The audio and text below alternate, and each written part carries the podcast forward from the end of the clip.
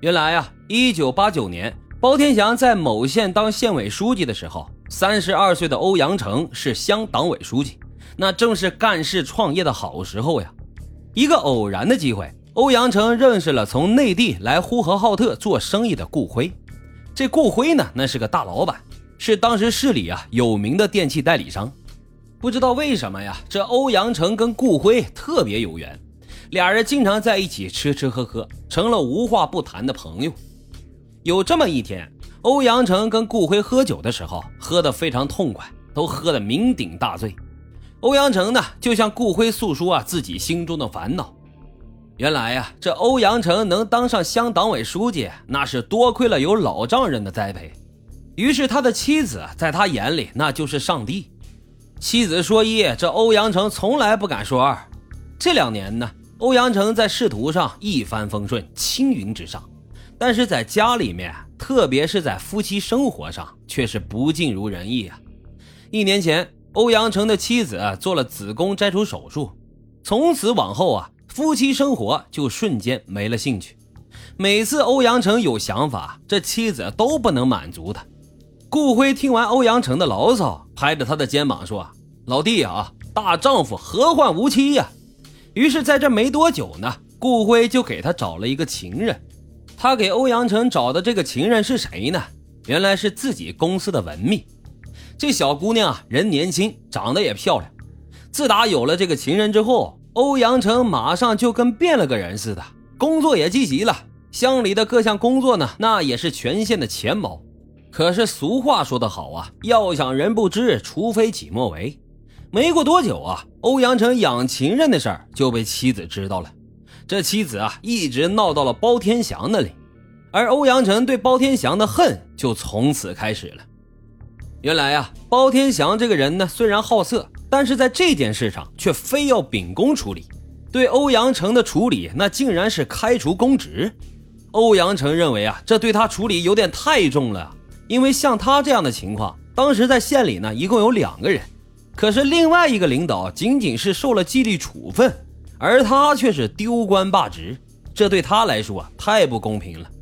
而这么重的处理呢，那都是包天祥的主意，因为这包天祥啊和欧阳成的老岳父是非常好的朋友，妻子呢先是跟欧阳成离了婚，而后对他的处分就下来了。这样一来，欧阳成的前途全完了。被开除公职之后，欧阳成就投靠了顾辉。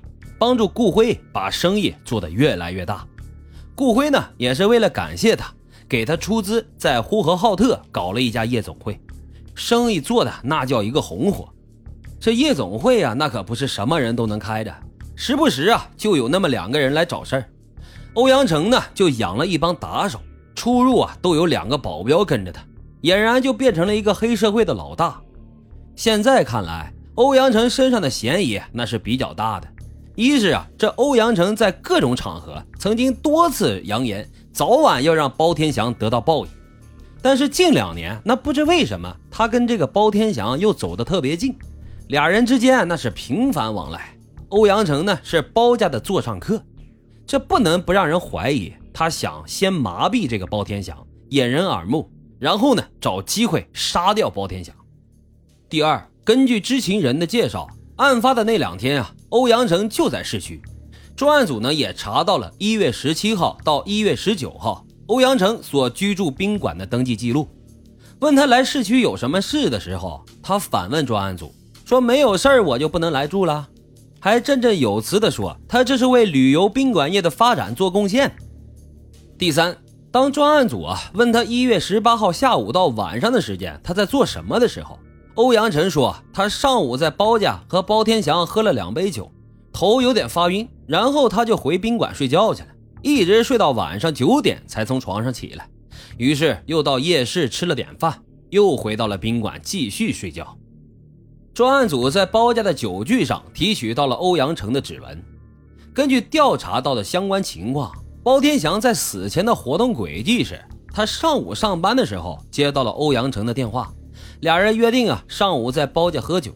上午喝酒的时候，因为包天祥下午还有会要开，就没有多喝。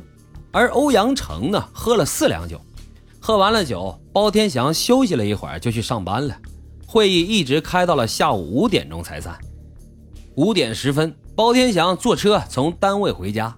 回到家之后啊，就遭到了凶手的杀害。但是欧阳成却坚持说，案发当天晚上他就在宾馆休息呢。可是没有人能够证明他的行踪。除此之外啊，也没有其他的证据，所以警方也只能将他列为了怀疑对象。